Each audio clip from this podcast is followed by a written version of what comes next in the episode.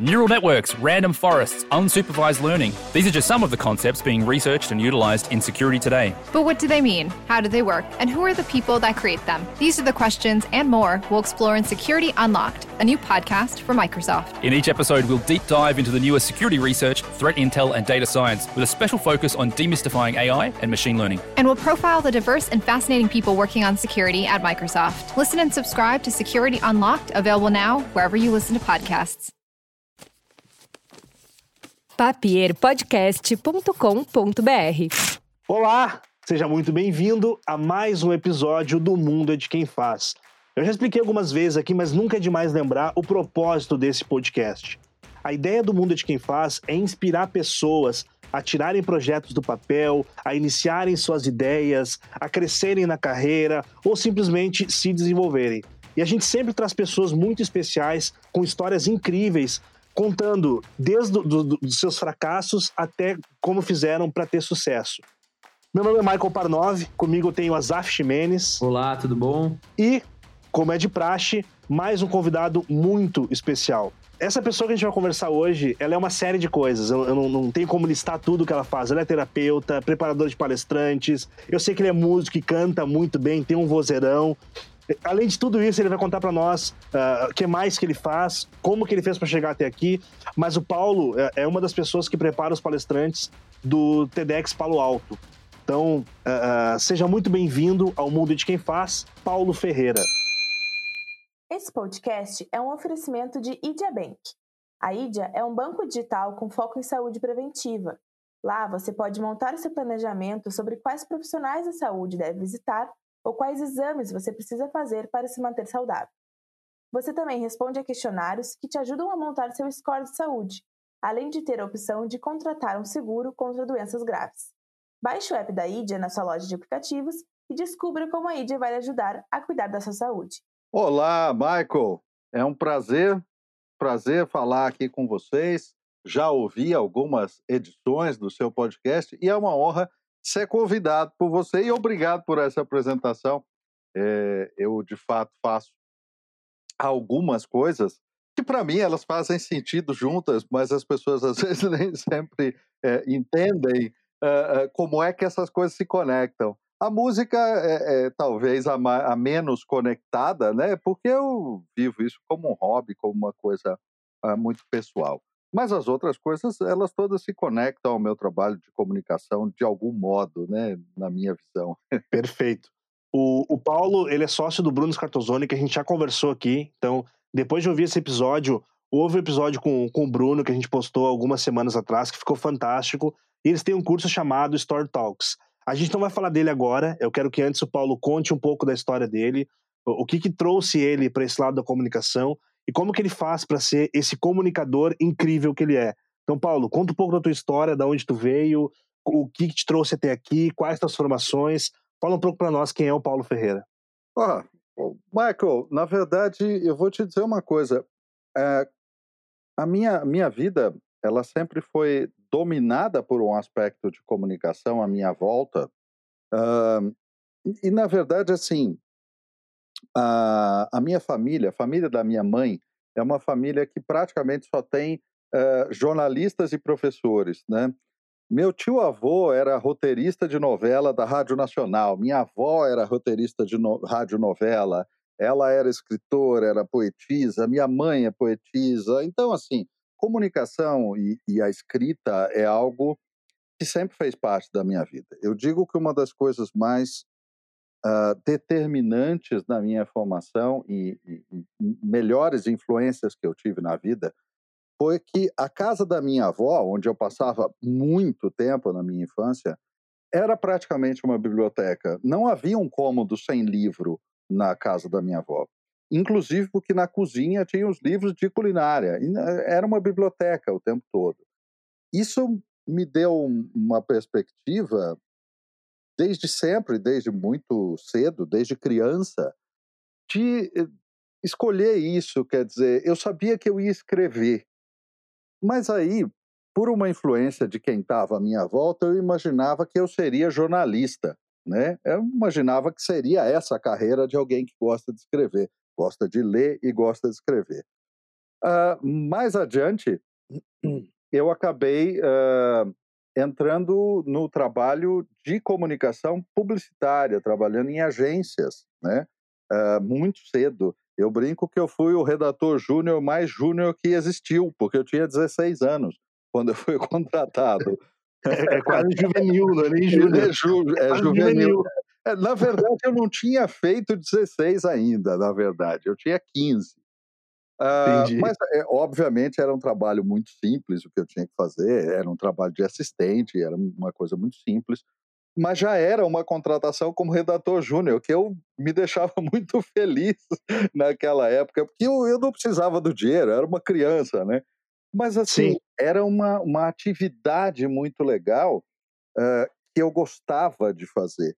É, até porque eu gostava tanto de, de ler e de escrever, uh, Michael, que este, este cara que me convidou para fazer esse estágio quase né, na agência dele era um amigo da minha avó, uh, que ele um, chegou um final de semana na casa dela e eu estava lá e eu estava fazendo resumo de livro. E aí ele me perguntou assim, por que, que você está fazendo esse resumo de livro? Eu olhei para ele alguns minutos, assim, tentando pensar numa resposta, e eu não achei outra. E eu disse para ele, porque eu gosto Uh, como assim?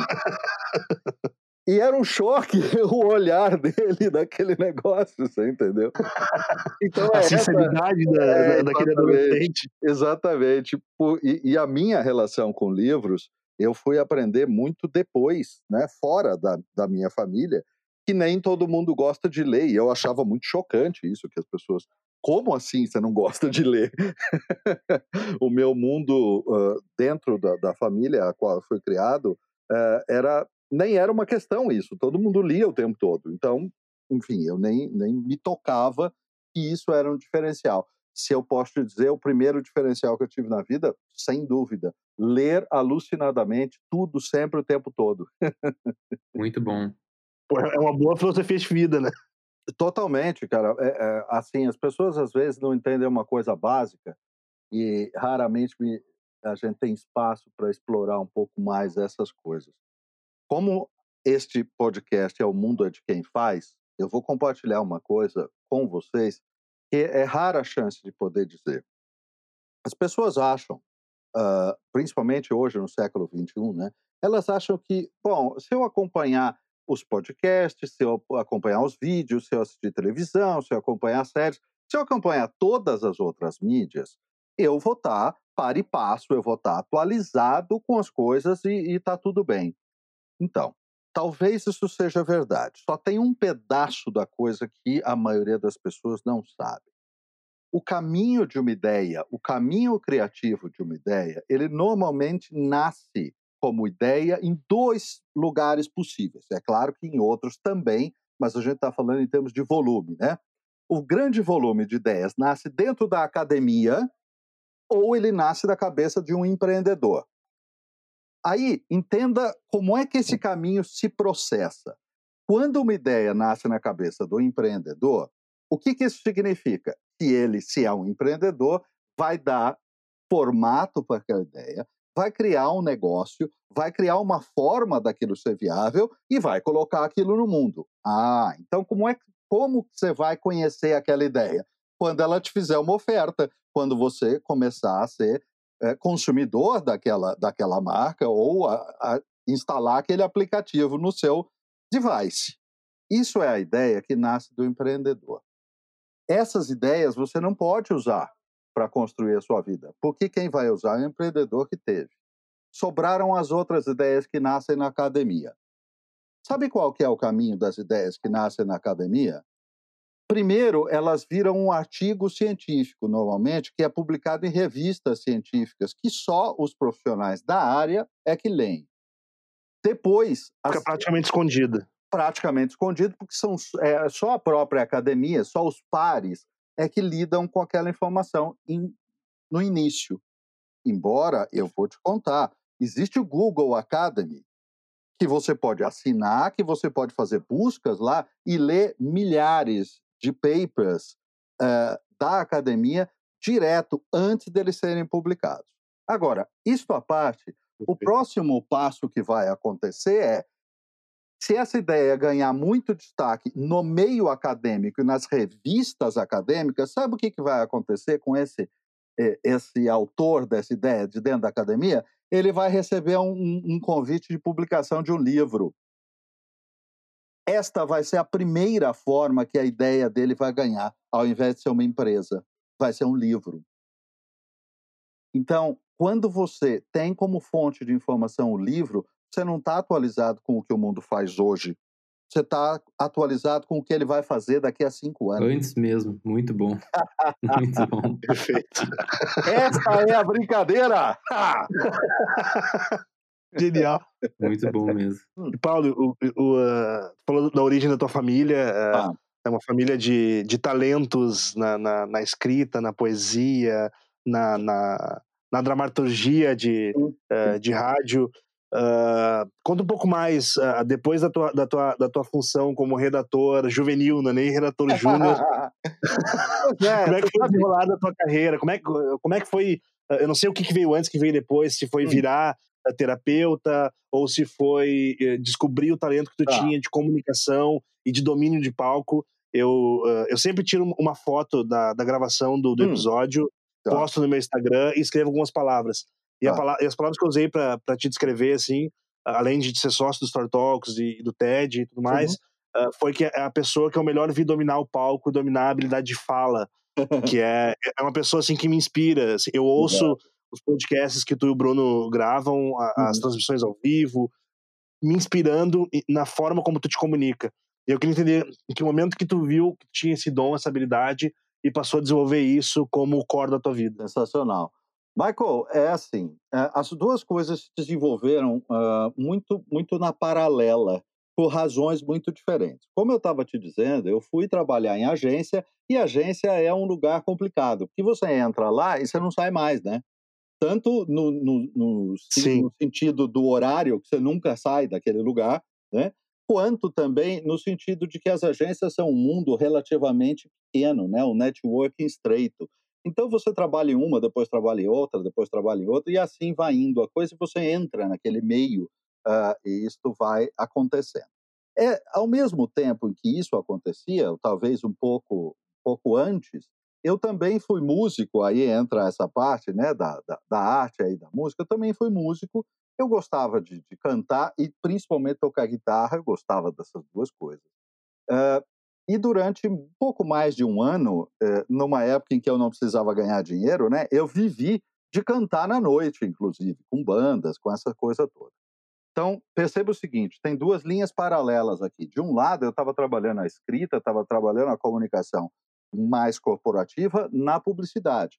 De outro lado, a música me levava para o palco. A primeira vez que eu fui para o palco foi na praça central da minha cidade, São José dos Campos, tocando e cantando as músicas que eu tinha composto. Então, assim, eu tinha 14 anos quando fiz isso. É, então, eu sempre estive lá, né? Eu não, não tenho muita lembrança da minha vida onde eu não estava exposto, em primeiro lugar, fazendo música, não, não falando sobre. Então, esses desenvolvimentos, eles foram seguindo paralelos.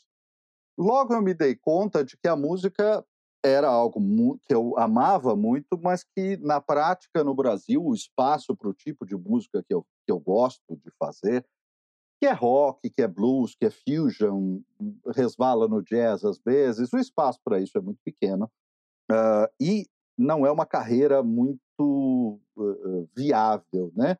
Uh, é, é uma carreira com muito pouca gente. Então, o que acontece? Eu optei por trabalhar a comunicação no, no assunto, no lado mais corporativo, nas agências e tudo, e ficar com a música como hobby. Mas continuei tocando, continuei indo para o palco, continuei fazendo tudo isso. Vamos fazer agora um corte brusco pra, só para entrar uma coisa. Nas agências, eu fui redator durante algum tempo e depois eu me tornei diretor de criação. E aí fui diretor de criação de muitas agências durante muitos anos a vida de um diretor de criação é sofrer que nem um louco, pegando o briefing mal passado, transformar aquilo numa campanha que possa ganhar a concorrência, fazer uma apresentação inacreditável que ganhe a concorrência. eu fazia sete por semana. Nossa senhora. Com os coisa. briefing tudo torto. Diga-se de passagem, né? Bem claro isso. Veja só, eu, eu não posso, eu, eu tenho que separar uma coisa, tá? Eu trabalhei com alguns profissionais de atendimento e alguns profissionais de planejamento que eram capazes de um briefing brilhante, de pegar as informações necessárias, de passar com clareza. Eu- é verdade, e eu preciso registrar isso, senão eu sou- seria injusto com eles. Eu trabalhei com alguns profissionais de atendimento e planejamento que eram geniais ao pegar briefing e me passar.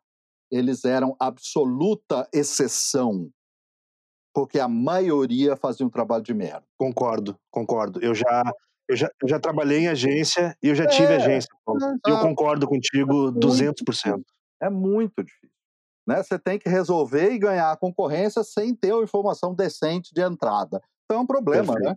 É, é super um problema. Então, veja, isto acontecia ao mesmo tempo que na minha vida privada, na, na minha diversão, o meu hobby sempre foi é, é, fazer música, tocar guitarra, cantar, essas coisas. Então eu continuava fazendo isso, continuava no palco.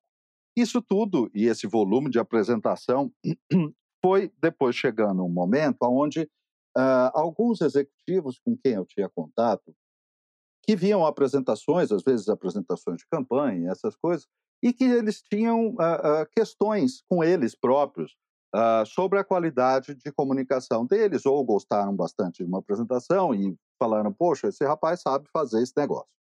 E aí vieram conversar comigo no sentido de: escuta, você pode me orientar?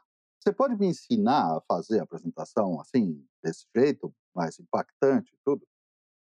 Perceba que eu estou descrevendo tudo isso, que hoje chama coach, né? Mas na época não tinha nome para isso, tá? Quer dizer, nos Estados Unidos, em língua inglesa sempre teve. Já Mas existia. Aqui, é, aqui não tinha esse nome o negócio, e as pessoas então se aproximavam perguntando se eu podia ensinar, se tinha como aprender aquelas coisas.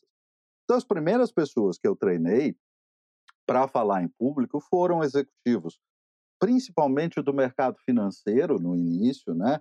Que eram pessoas de exatas, pessoas que não não não estavam acostumadas a lidar com times e com pessoas e com comunicação. Eram pessoas que cresceram olhando número, planilha e resultado. Eram muito competentes nisso. Aí eles eram tão competentes que eles ganharam uma equipe. Aí eles estavam ferrados porque eles não sabiam falar com gente. Não sabia Aí se comunicar. Exatamente. E aí a- a- o pedido e a pergunta dos primeiros executivos foi exatamente essa. Olha, eh, eu preciso me comunicar melhor. Alguns até para a comunicação interna, mais do que eh, ah, o palco uma coisa mais exposta. Né? Comunicação com as suas equipes. E eu comecei a fazer isso muitos anos atrás, muito antes disso ter mais visibilidade. No meio dessa história toda, chegou um dado momento na vida em que eu sabia que eu precisava sair da, da comunicação corporativa como ela funciona no Brasil, porque ela não encaixava mais com a minha vida.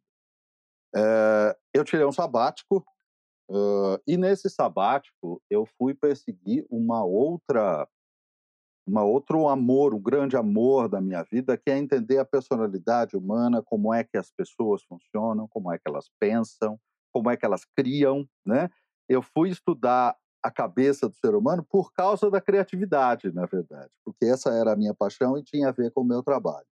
Mas eu gostei tanto de estudar a cabeça do ser humano que eu comecei a estudar isso muito profundamente. Também fiz psicanálise com alguns dos maiores psicanalistas do país por muitos anos e me apaixonei por aquela atividade. Ah, então, quando eu ah, tirei um sabático, eu fiz algumas coisas que eu não podia fazer quando estava trabalhando. Eu criei uma série de palestras, eu criei alguns cursos e eu fui estudar ah, terapia, né? Eh, forma- formalmente, eu fui trabalhar ah, com um, um discípulo um- direto, um cara que estudou com o Stanislav Grof, um dos fundadores da, da psicologia transpessoal. Eu fui estudar diretamente com ele durante quase dois anos, claro que não dois anos sem parar, né? Era uma coisa muito de mentoria, para poder começar a atuar como terapeuta também. Depois, eu voltei a atuar profissionalmente, então, só como terapeuta. Mas logo o mercado começou a, a entender que aquele trabalho de, de, coaching de comunicação, vamos chamar assim, estava se tornando cada vez mais necessário. Eu dei de cara com o TED, fenômeno do TED, né? O TEDx. E eu comecei a me voluntariar para várias edições do TEDx, uh, aonde tivesse espaço para trabalhar, né? Mas fosse fazendo fotografia, fosse ajudando a organizar qualquer coisa, mas como especialista em comunicação, eu fui indo, indo para sempre para ajudar os palestrantes. Então, já tinha feito muito disso também, que é tomar conta do, dos palestrantes e das estrelas dos eventos das agências que eu, que eu acabava fazendo. Tinha um traquejo para isso, ajudava eles a ficarem mais seguros no palco. É, então, já era algo que estava acostumado a fazer. Quando eu comecei a fazer isso para o TED, aí sim uh, começou a ser uma coisa com uma visibilidade grande e vários executivos de alto calibre, CEOs e tudo, olharam para aquilo uh, e me indicaram. Em primeiro lugar, mais do que tudo, Uh, eu tenho que agradecer a minha esposa, Kátia, que foi quem realmente me indicou o primeiro cliente grande nesse sentido, que é o presidente de uma empresa, de uma grande multinacional, que ela é diretora artística e ela ia dirigir o evento, a convenção dessa multinacional. Ela viu o, o que era o que ele teria que fazer no palco e ela falou: esse cara não vai se dar bem, vai ter problema. Ele, ele precisa falar com meu marido, esse cara. Pois é, ela foi até lá e disse: Olha, o desafio para ele é bastante grande, eu recomendo vocês uh, conseguirem uma ajuda para ele resolver essa questão. Uh, e a empresa falou: Ah, tudo bem, ok, mas com quem eu falo? E ela falou: Tem esse cara. Por acaso, é meu marido. Né? É, é, foi, foi uma coisa muito legal, foi um começo muito importante nesse sentido mais profissional disso, né? Porque eu estava fazendo isso voluntariamente e estava fazendo o coaching, mas esse trabalho para o palco começa a ganhar corpo a partir daí. E, enfim, o resultado foi muito bom. É, o resultado do treinamento foi muito bom foi tão bom que esta empresa passou a, a, a me chamar para treinar várias outras pessoas lá dentro. Uh, e até hoje, três anos, quatro anos depois, eu devo ter treinado uma centena de pessoas para esta multinacional no mundo inteiro. Isso tem quanto tempo essa história, Paulo? Isso tem quatro para cinco anos, na realidade, que começou esta parte, né? uhum. né? esta parte da história. O coaching de comunicação não não tão apontado para o palco, eu já, já tem muito mais tempo, tem mais de 10 anos. Uh, e aí, Bom, a partir desse ponto, eu começo a treinar muita gente e entra na história a conexão com o Bruno para fundar essa Story Talk. Paulo, me, antes da gente falar do Story Talk, eu quero, eu quero falar bastante sobre ele.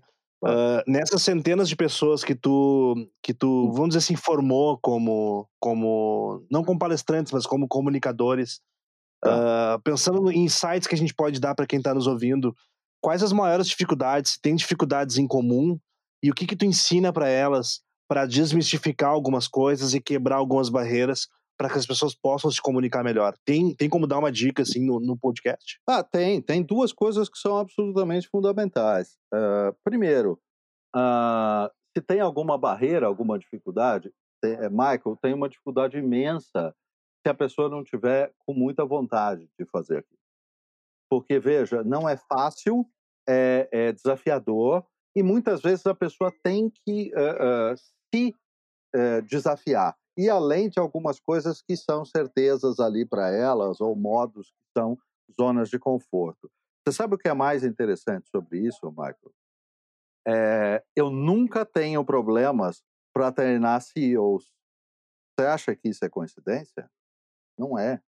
O cara chega a ser CEO porque ele está disposto a se desafiar, tem abertura para chutar o balde dele mesmo e começar de novo quando ele sabe que ele precisa melhorar. Perfeito. Agora, se o indivíduo não estiver disposto a desafiar as certezas que ele acha que ele tem, ui, aí é complicado.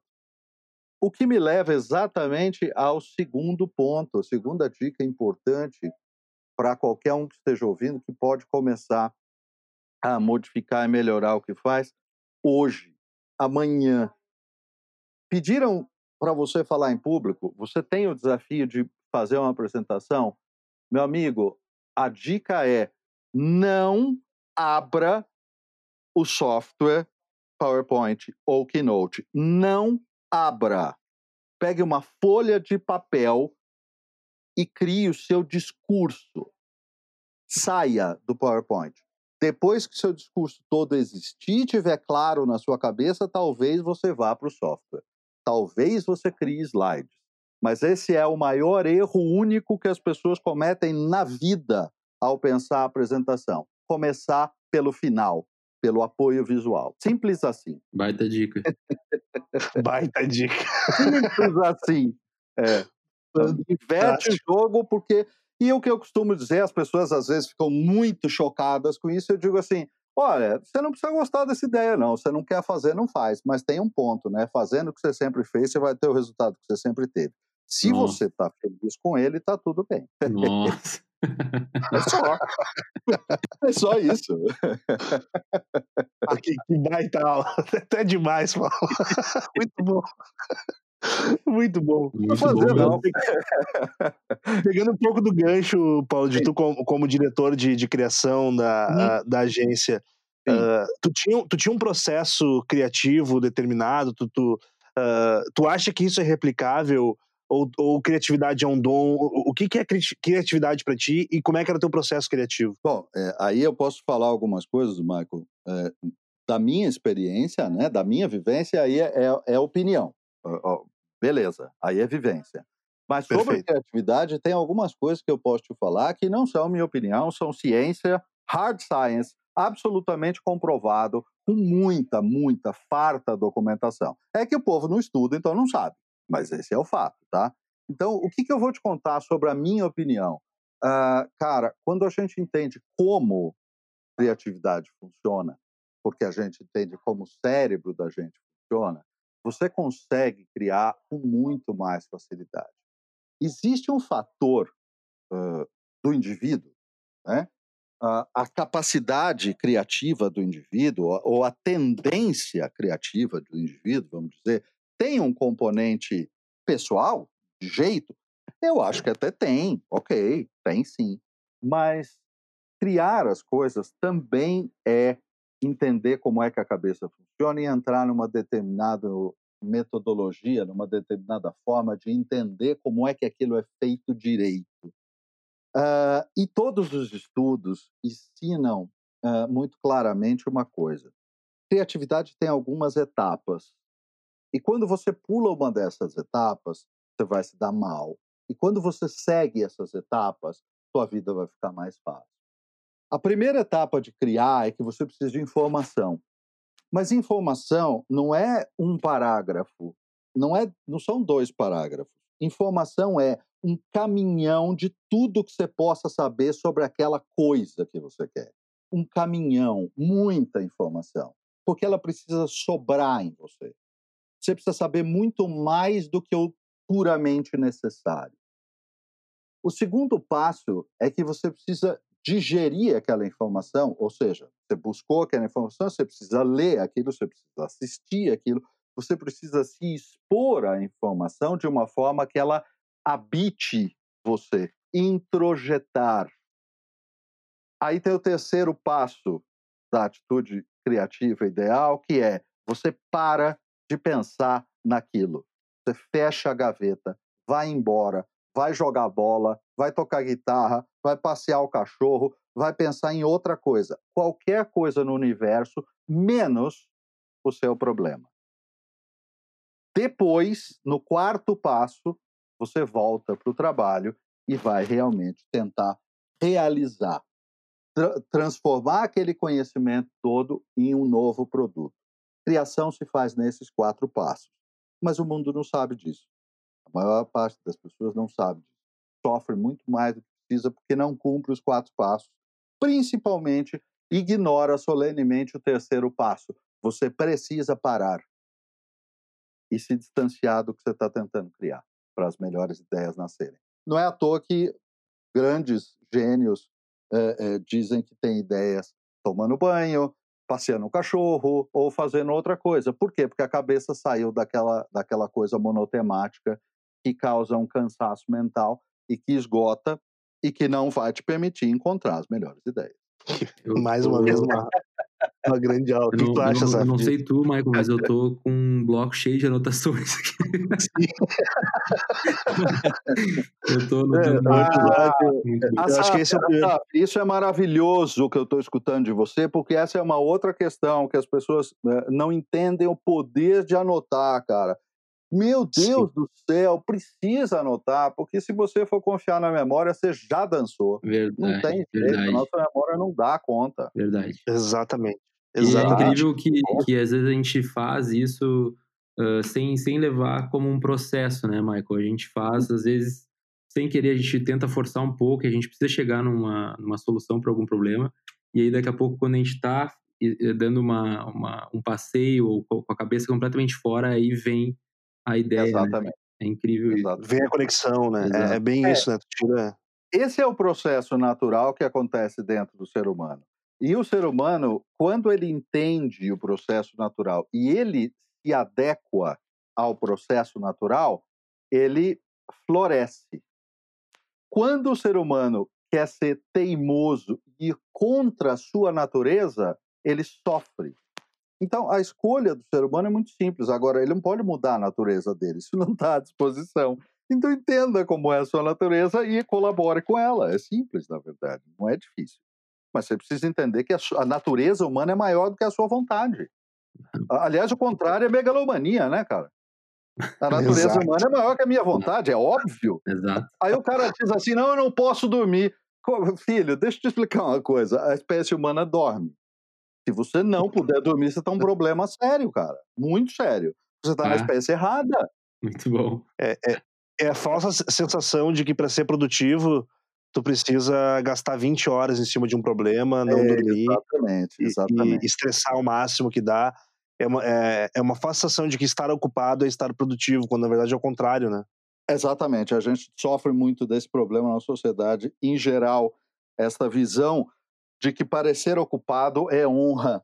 Isso é uma besteira, uma, besteira enorme. Eu não preciso parecer ocupado, eu preciso produzir resultado.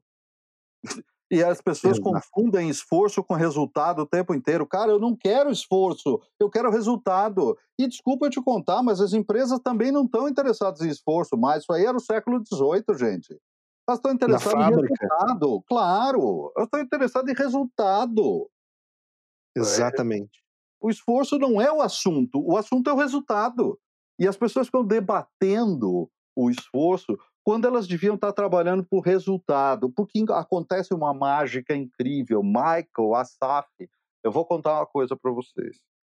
Tem uma coisa que acontece na vida que parece uma mágica incrível, que é assim: quando você dá um puta resultado, ninguém te enche o saco. Não é fantástico? Exatamente. É qual você acha que é a mágica, pô? É simples. É você dá um puta resultado, o cara quer que você fique lá, ele não te enche o saco, ora. Fica lá. É isso. Agora, se o cara não consegue dar um puta resultado, é, aí é essa a questão, né? Alguns vão ficar lá, não. É, é, a única coisa que eu posso entregar é o quê? Ah, eu vivo aqui dentro. Eu não saio daqui. Vivo isso, Paulo, no badalo. acho que beleza, Paulo, ok. Isso passa por alguém um que não sabe dar resultado, então. Porque se ele desse Perfeito. resultado, ele estava na praia. Isso passa por um, por um processo, Paulo, uh, de autoconhecimento, de, de, saber o seu modus operandi. E isso que eu me deparo direto com as pessoas que elas não conhecem o seu modus operandi, elas querem uhum. copiar de outras pessoas, elas querem uh, metamodelar outras pessoas, em vez de entenderem como elas funcionam. Né? Eu sou um grande crítico do, do 5 a.m. Club, que é o clube hum. das 5 horas da manhã. Ah. Cara, se, se, então, se tu não funciona daquela isso. maneira, não adianta acordar às 5 horas isso. da manhã. Tu vai passar com isso. sono o dia inteiro não vai produzir. Exatamente. Esse é, esse é o meu ponto. Na realidade, Michael, eu vou te falar, eu conheço algumas pessoas que, que fazem isso, né? Que acordam às quatro da manhã, que acordam às seis da manhã, Mas eles não começaram a fazer isso quando o 5 AM Club foi criado. Eles faziam isso porque era a natureza deles. Tá tudo Exato. certo, entendeu? Exato. Veja, eu, eu, treinei uma modelo recente, eh, recentemente, alguns meses atrás, que chama Babi, a Babi Beluco. Ela acorda todo dia, 4 horas da manhã, mas ela dorme todo dia às 9 da noite. E essa é a vida dela, é isso que ela gosta. Ela só não dorme às 9 da noite se ela tem uma festa ou um compromisso. Mas é isso a vida dela, é assim que ela funciona, é assim que ela gosta. Agora, Perfeito. o problema é o seguinte: se você não é assim, você vai forçar a tua natureza, e este forçar a sua natureza em algo tão básico quanto o sono é, um, é uma coisa extremamente difícil. Pode ser feita? Eu não sou especialista em sono, talvez sim, mas, cara, é um sofrimento. E eu conheço tanta gente que não conseguiu fazer e só conseguiu jogar seis meses no lixo porque estava com sono, seis meses sem parar? Exatamente, não estava produzindo.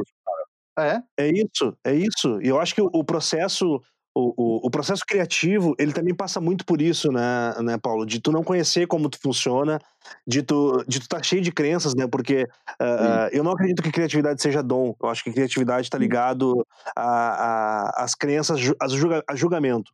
Quanto mais a gente se julga, né, aquela, aquela, aquele medo de dar uma ideia e ela parecer muito maluca, aquele medo de pensar meio fora da caixa, aquele medo de ler sobre astrologia quando tem que criar um material gráfico. Sim. De certa Sim. maneira, tem tudo a ver tu ler sobre astrologia e criar um material gráfico. Claro, se tu conectar essas duas pontas completamente desconexas, isso é ser criativo. Claro. Isso passa de novo por se entender, por se autoconhecer, por saber do seu modus operandi. E, a, e aí que a gente se depara com um grande problema. Eu tive a oportunidade de conversar com um empresário, hum. o Alfredo Soares. Uh, ele, é, ele vendeu a empresa dele por 14 hum. milhões de reais, virou sócio da Vetex. Hoje tem um, um programa de treinamentos incríveis com outros empresários. E, eu, e, e, a pergunta que eu faço quando eu tenho a oportunidade de conversar com um grande CEO, eu pergunto para ele, cara, como é que é a tua rotina? E a hum. rotina do, do, do, Alfredo Soares, um empresário super bem sucedido, um cara super, super feliz uhum. na carreira dele, é a seguinte: ele dorme uma da manhã, uma e meia da manhã, hum. ele acorda às sete e meia, lê os e-mails, responde os mais importantes, volta a dormir, acorda de novo ali umas nove horas, treina uma hora, toma um banho e vai pro escritório. Tá. E ele produz mais do que qualquer pessoa que, que trabalha na empresa dele nessa rotina. Porque, e aí ele falou que ele levou muito tempo, ele passou muito tempo acordando 5 e meia, 6 horas da manhã e não sendo produtivo. Porque ele passava o dia inteiro com sono, sem motivação. Quando ele entendeu como ele funcionava, ele passou a ser muito mais produtivo. Eu acho que é sobre isso, né, Paulo? Muitas vezes é sobre isso. É engraçado porque, assim, uh, uh, se você já, já leu alguma coisa sobre o Jeff Bezos também, a rotina de manhã do Jeff Bezos, ele, ele faz uma coisa que é chamada de slow morning. Ele começa devagar, ele vai tomar café com a família, tem um monte de coisa que entra antes. E o que acontece a partir de uma certa relevância que o indivíduo tem é que a equipe também está disposta a se adaptar à parte dele. Agora, aí eu vou voltar para aquela outra pergunta que você me fez sobre o trabalho em agências, gestão de equipes criativas, né? Equipes criativas têm uma forma de gestão completamente diferente de outras equipes. Ah, para mim era fácil fazer gestão de equipe criativa porque eu sei como é que a, esses indivíduos funcionam. Então, a minha equipe, por exemplo, quando tinha em agências que tinham tamanho suficiente para isso, ela tinha escalas de horários, pessoas que gostavam de chegar cedo e pessoas que gostavam de chegar mais tarde. Uh, e isso desenhava o trabalho do departamento de uma forma a servir o melhor daqueles indivíduos que estavam na minha equipe. O, os prazos dos trabalhos também eram pensados uh, e a escolha da equipe para qual trabalho também levava em conta este aspecto da natureza dos membros da, da minha equipe. Então, era isso. Se funcionava, bom, no auge dessa equipe que eu estou te dizendo, a gente ganhava oito em cada dez concorrências. Simples. Resultado, Perfeito. né? Pegava resultado. Mas, é, mas veja, a pessoa, as pessoas às vezes têm uma confusão muito louca de que o seu foco é o cliente. Cara, o foco da linha de frente da sua empresa pode ser o cliente. Como gestor, o seu foco não é o cliente, jamais foi, jamais será. O seu foco é a sua equipe. É sua equipe que vai cuidar do seu cliente. Se você não entender isso, está morto. É isso aí, perfeito. Ainda mais se é trabalho intelectual, pô. ainda, ainda, mais ainda, né? Pois é, mais ainda. exatamente, exatamente. Paulo, vamos falar um pouco sobre o Story Talks, como é que surgiu a conexão com, com o Bruno, como é que surgiu o curso, o que vocês fizeram já ao longo desse, desse período, quais são os planos para o futuro, para a gente ir Bacana. caminhando para o final desse papo, que mais do que mais do que um episódio do podcast, eu acho que ele é um manual ele é, é, esse episódio ele vai servir para o que, que o Paulo falou sobre criatividade. Deixa eu voltar lá, anotar os quatro passos. Porra, que sensacional! que bom ouvir isso. Vai ser um manual, é, é, quase como um livro de cabeceira que tu deixa ali para. Cara, deixa eu voltar lá, deixa eu ver o que o Paulo falou sobre isso. Deixa eu ver o que ele falou sobre falar em público. Então, cara, fantástico. Tô adorando Pô, esse episódio. Que lindo, que lindo. Muito obrigado. Me conta ah, um pouco do mais. Ah, foi, foi uma coisa muito interessante. O seguinte: primeiro, eu e o Bruno, a gente. É se conheceu no Facebook. O, o Bruno é um, começou como uma amizade de Facebook. Eu digo, cara, as pessoas precisam saber usar qualquer recurso, né? Porque você pode conhecer alguém no Facebook, transformar sua vida sua carreira com base nisso. A questão é saber usar. Não importa aonde você conheceu, né? E a gente começou a conversar ali numa comunidade que tratava de comunicação e que tratava de storytelling, que é o assunto principal do Bruno, ou a paixão da vida do Bruno. E era um grupo sobre storytelling. Começou de uma forma muito engraçada, porque ele era um dos administradores daquele grupo, daquela página sobre, sobre storytelling. E agora eu não me lembro mais se era um grupo ou uma página no Face. Mas eu fazia parte disso. E aí um dia eu coloquei um comentário lá com um link e o Bruno veio me dar uma bronca. E ele escreveu assim: Olha, isso aí não é exatamente é, storytelling. e aí eu comecei a trocar ideia com ele nos comentários, dizendo assim: tá, eu até entendo teu ponto, mas perceba que isso aqui também não é exatamente off-topic, não é outro assunto. Por quê?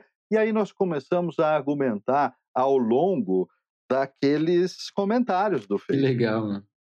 Que legal. E sabe qual foi a coisa que me chamou muita atenção? Eu olhei para aqueles comentários e para aquela discussão e eu falei, cara, esse cara deve ser muito fantástico, porque ele consegue começar me dando uma bronca e continuar discutindo a coisa em profundidade, pedir a amizade dele. Porque Perfeito. ele queria construir, cara, ele queria construir, ele queria construir aquele lugar que ele estava administrando. Ele queria me ouvir sobre a diferença que, que eu pensava em relação. É isso. E foi por isso que eu pedi a amizade dele. E aí a gente começou ao, ao, longo de alguns anos, porque isso aí faz, sei lá, oito anos ou, ou, mais, talvez. Uh, e a gente foi trocando ideia por causa dessa coisa em comum da comunicação, né? É, a gente foi trocando ideia anos e anos e anos. Quando a coisa do, do, do treinar palestrantes ganhou muita, muita força e começou a ocupar a minha vida muitíssimo, porque eu atuava naquele momento como terapeuta. Eu tinha 36 pacientes ativos entendeu? Naquele momento. E a coisa de treinamento de palestrante foi crescendo numa forma tão louca, exponencial, que eu, eu, cada paciente que ia deixando, que ia concluindo a terapia, eu não podia substituir mais, porque eu não tinha agenda para caber tudo aquilo. Uh, e aí eu vi que a minha vida estava tomando este rumo de carreira, de, de ir para este lado. Eu continuo sendo terapeuta, até porque isso é um amor que eu tenho por, por esta atividade mas hoje em dia eu atendo pouquíssimas pessoas dentro do tempo que me sobra e principalmente eu atendo algumas pessoas que não podem pagar, porque isto é uma coisa muito importante para mim. É, eu preciso continuar na área porque eu quero, é uma escolha profissional minha, pessoal, uh, e aí eu não preciso me preocupar se as pessoas podem pagar pela terapia ou não, porque eu estou trabalhando com outra coisa, ganhando dinheiro em outro lugar. Demais. A partir desse ponto que eu conectei com o Bruno, e isso começou a crescer muito na minha vida, e eu vi que aquilo era o futuro profissional naquele momento, uh, eu, eu conectei o Bruno e falei: Bruno, eu ensino as pessoas a, a, a se comunicarem no palco, a dominar o palco, a, a, a, como falar, né? Toda essa questão. E você fala de storytelling, você fala da estrutura narrativa da história. Tá legal, muito bem. Tem um monte de gente que ensina uma dessas duas coisas. É, fato, é verdade. Só que não tem um curso que ensina essas duas coisas juntas, a interseção dessas duas coisas sendo ensinadas ao mesmo tempo, porque isso é muito importante. Não basta saber o que dizer se você não sabe abrir a boca, mas também não adianta você fazer um show se o seu conteúdo é uma porcaria. Precisa juntar essas duas coisas. E eu persegui o Bruno por alguns meses, porque a agenda dele já era muito lotada, até que ele cedeu e fez o primeiro curso comigo, isso foi em 2017. Do primeiro curso que a gente fez, que não tinha, eh, tinha acho que 17 ou 18 alunos, uh, três daqueles alunos nos carregaram para suas empresas e a gente começou a treinar um monte de gente dentro da companhia e três anos depois, é, é inacreditável o tamanho do crescimento. Não, não, é, é, é, é assustador, impressionante. Porque a gente acertou exatamente aquele ponto que eu estava dizendo, essas duas coisas precisam caminhar juntas de verdade. Então, isso é Story Talks. É a junção de storytelling com a, as técnicas e os princípios das talks, isto junto e misturado e ensinado direito. É, é isso. E eu tenho um prazer inacreditável de fazer o que eu faço e inacreditável de ter o privilégio de conviver com o gênio do Bruno Scartozônio como meu sócio, porque, cara, aquele cara é impressionante. Ele é muito foda. Cara, a gente conversou com ele e ele disse assim, uh, e a gente ficou muito impressionado, realmente, no, na, na, conversa a gente percebe o, o nível de, de, de, conhecimento assim, de uma pessoa, e ele falou assim, bom, vocês estão gostando de falar comigo, então vocês têm que falar com o Paulo, porque o cara, cara esse cara é fantástico. E daí a gente ficou dizendo assim, nossa, cara, então. E... Exato. É, é ele falou o seguinte: ele falou o seguinte: que bom que vocês estão conversando comigo antes de conversarem com o Paulo, porque senão eu ia me sentir muito mal de falar depois dele. mas, eu vou falar, é, mas eu vou falar uma coisa para vocês, eu vou, vou contar um, compartilhar um momento que aconteceu comigo há pouco tempo atrás. A gente tem alguns projetos que a gente traz outras pessoas para participarem junto, né, outros profissionais. E, e, a gente tem hoje na Story Talks uma diretora comercial que é a Renata Bravo, outra pessoa incrível, incrível, maravilhosa de, de trabalho, de resultado, de tudo. E eu estava nesse algumas semanas atrás com as pessoas todas na tela, né, fazendo uma, uma call com várias pessoas. Então tinha um monte de janelinhas assim, né? E tinha a, o Bruno numa delas, a Renata Bravo na outra delas, a Lê Barello numa outra delas, que é uma pessoa que trabalha junto com a gente, várias, né? E teve uma hora que eu afastei a cadeira, assim, eu fiquei olhando para a tela, esperei eles pararem de falar, e eu falei assim: eu gostaria que vocês fizessem uma coisa para mim. Dá uma olhada nessa tela. Fiz silêncio. E aí eu falei assim: meu Deus do céu, como eu sou privilegiado na vida de ter um time desse trabalhando junto comigo. Cara, que coisa impressionante. Que coisa impressionante. Então é isso, cara. É, é saber escolher com quem você trabalha, é saber com, com quem você faz parceria. Qualquer um deles é, é, é sabe, é esse o sentimento. É esse o sentimento. É olhar para o lado e falar: Meu Deus, como tu é foda. É isso. Eu tô rodeado de pessoas incríveis. Exato. Como é que pode dar errado, cara? Se, se, as pessoas são movidas pela, pela vontade de realizar. Se tiver movido pelo ego, aí fudeu, cara. Aí pode esquecer, porque nada vai sair do lugar. Agora, se tiver movido pela vontade de fazer, ah, meu, é, é maravilhoso. Não tem que segure. Fantástico. Paulo, muito, muito, muito obrigado Pô, por cara. essa aula. Uh, cara, é, a gente já gravou, sei lá, talvez 15, 16 episódios, não, não lembro exatamente a conta. É, é, até uma injustiça com os outros que a gente gravou, mas, puta, eu acho que foi o episódio que eu mais gostei de gravar, Paulo. É, já te falei várias vezes que eu sou teu fã, tu é incrível, adoro te ouvir falar, a tua construção de, de, de fala, de raciocínio, de postura, de voz. É, eu, como admirador disso tudo, eu acho muito incrível. E obrigado por ter aceitado o nosso convite, conversar com a gente, dar esses insights, essas dicas maravilhosas para quem está nos ouvindo, para nossa audiência. Foi riquíssimo. Então, só quero te agradecer é, imensamente. Dá o teu recado final aí, como é que as pessoas te acham, onde é que elas podem encontrar mais material, como é que elas podem falar contigo, e eh, ah, para a gente encerrar claro. esse papo de, de, maneira incrível. Olha, para eu, eu que agradeço, em primeiro lugar, a oportunidade que vocês me deram de, de falar é, essas coisas e, e, e tanto espaço para falar à vontade. Eu acho que isso foi uma grande sacada do podcast de vocês. Contanto Obrigado. que vocês escolham pessoas que, que, que vão, vão acrescentar, é, é, esse espaço ele é um playground incrível, cara, porque a gente consegue colocar coisas aqui que não consegue colocar em lugares mais estruturados. Então, em primeiro lugar, parabéns por essa escolha. Obrigado. Ela foi muito inteligente. Muito obrigado. Muito, muito obrigado. Uh, como é que me encontra? Bom, vamos lá. Uh, contatos mais, mais sobre o trabalho profissionalmente, storytalks.com.br, uh, eh, o site da empresa, minha e do Bruno. o ponto principal onde você encontra todas as informações sobre todos os cursos, todas as coisas e atividades que a gente faz. É, no Instagram, Paulo Ferreira 888. Uh, no LinkedIn também, Paulo Ferreira. Né? Então, em todas as redes sociais você vai procurar o Paulo Ferreira 8 ou por Story Talks e vai chegar na gente de algum modo. E sigam, uh, a gente tem uma live que é o Story Talks Café, que é semanal, que a gente também faz uma seleção de gente notável, gente muito bacana, uh, sempre falando sobre comunicação, né? sempre em algum aspecto da comunicação.